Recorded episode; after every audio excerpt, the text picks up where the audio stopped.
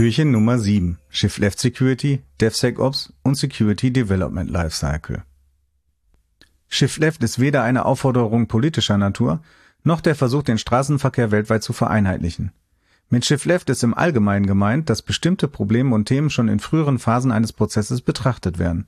Der Begriff Shift Left leitet sich davon ab, dass die aufeinanderfolgenden Phasen eines Prozesses in grafischen Abbildungen oft von links nach rechts dargestellt werden, die früheren Phasen also weiter links sind.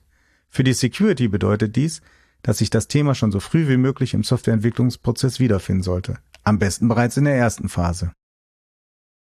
Lange Zeit war es üblich, Security gar nicht oder erst dann zu bedenken, wenn der Softwareentwicklungsprozess fast oder ganz abgeschlossen war. Security-Lücken zu schließen kann so sehr kostspielig werden, wenn sie zum Beispiel auf Fehler im Design oder in der Architektur zurückgehen. Je früher im Prozess Security-Probleme erkannt werden, desto preiswerter sind sie zu beheben. Microsoft musste da schmerzlich lernen. Mit zunehmender Verbreitung und Vernetzung von Computern in allen Lebensbereichen am Ende des letzten Jahrtausends wurden die Sicherheitslücken in den teilweise marktbeherrschenden Microsoft-Produkten immer mehr zum Problem. Nach Malware wie Code Red oder Love Letter, zuletzt findet ihr hinter Türchen 21 aus dem letztjährigen Adventskalender mehr Informationen, die viele Millionen Computer infizierten und geschätzte Schäden im Milliardenbereich verursachten, wurde der Druck auf Microsoft so groß, dass der Microsoft-Gründer Bill Gates persönlich eingeschritten ist. Am 15. Januar 2002 setzte er in einer Mail mit dem Titel Trustworthy Computing, die an alle Microsoft-MitarbeiterInnen ging, Security ganz oben auf die Prioritätenliste. Einer der wichtigsten Bausteine war und ist dabei der Security Development Lifecycle, kurz SDL.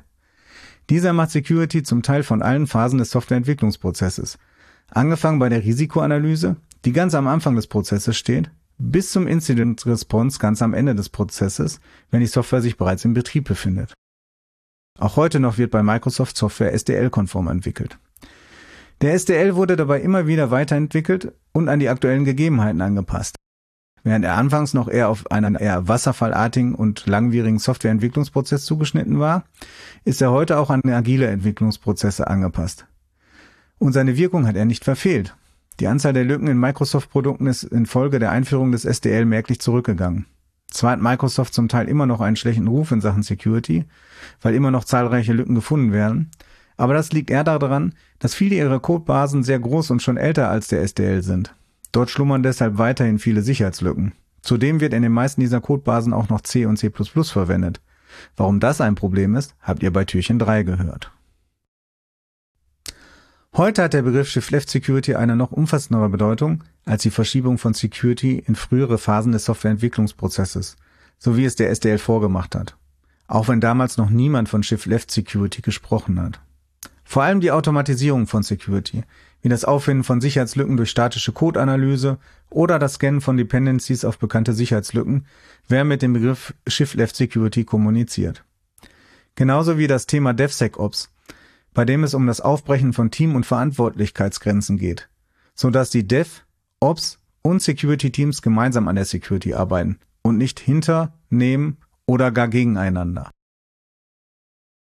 Wie schaut es denn bei euch aus? Wann kümmert ihr euch um Security? Einmal im Jahr, wenn das Ergebnis des Pen-Testes hereinkommt, der zig Sicherheitslücken aufgedeckt hat? Oder schreibt ihr eure Software schon immer SDL-konform und die armen Pentester*innen können deswegen nur noch die letzten Sicherheitslückenkrümel aufsammeln. Wahrscheinlich werdet ihr irgendwo dazwischen sein. Was bedeutet, dass es noch Verbesserungspotenzial gibt. Schaut doch einfach mal in den SDL rein. Infos darüber könnt ihr euch im Netz herunterladen. Das soll nicht heißen, dass ihr den SDL vollständig umsetzen müsst. Der ist nicht für alles und jeden geeignet, sondern zunächst für die Probleme von Microsoft. Gute Inspirationen dafür wie ihr euren Softwareentwicklungsprozess besser und sicherer machen könnt, findet ihr dort aber bestimmt.